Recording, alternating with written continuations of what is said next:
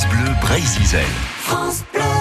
Et oui, avec France Bleu Brésil, votre radio de l'été, une radio pour se divertir, mais pour apprendre aussi avec cette série qui vous sera proposée tout au long de cet été sur l'expédition de la Pérouse.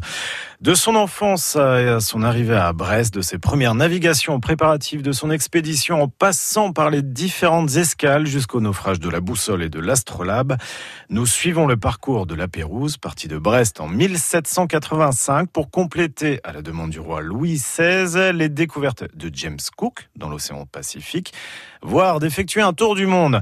Bernard Jiménez est l'auteur d'un livre très complet sur le sujet.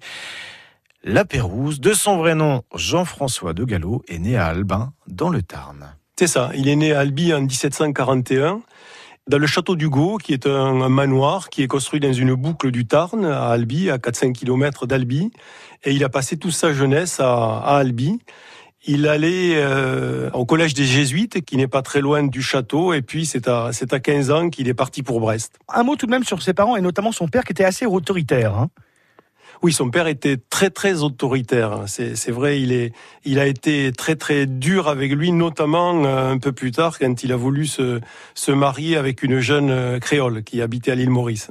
Et on aura l'occasion d'en reparler, mais c'est important de le préciser parce que ça va jouer aussi un rôle.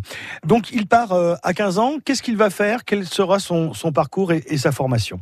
Alors il va, il va à Brest, il a 15 ans, il faut voir qu'il n'a jamais vu la mer.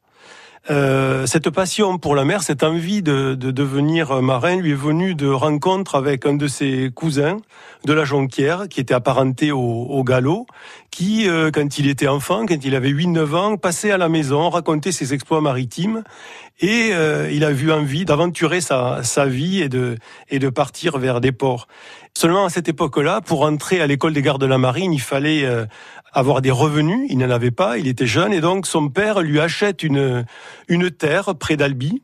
Euh, sur un lieu dit qui s'appelle La Pérouse. La Pérouse en occitan, ça veut dire un endroit où il y a des pierres. Et donc à partir de ce moment-là, il va s'appeler Jean-François de Gallo de La Pérouse et il va pouvoir entrer à l'école des gardes de la marine à, à Brest. Alors arrivant à Brest, il va être hébergé euh, à l'hôtel des gardes de la marine, à l'hôtel de Saint-Pierre, mais très vite il va aller avec ses camarades dans une dans une auberge. Voilà, et demain à 15 ans, il arrive à Brest et il va rapidement embarquer la série Histoire de mer, l'expédition La Pérouse, c'est tous les jours 17h50 sur France Bleu Brésil.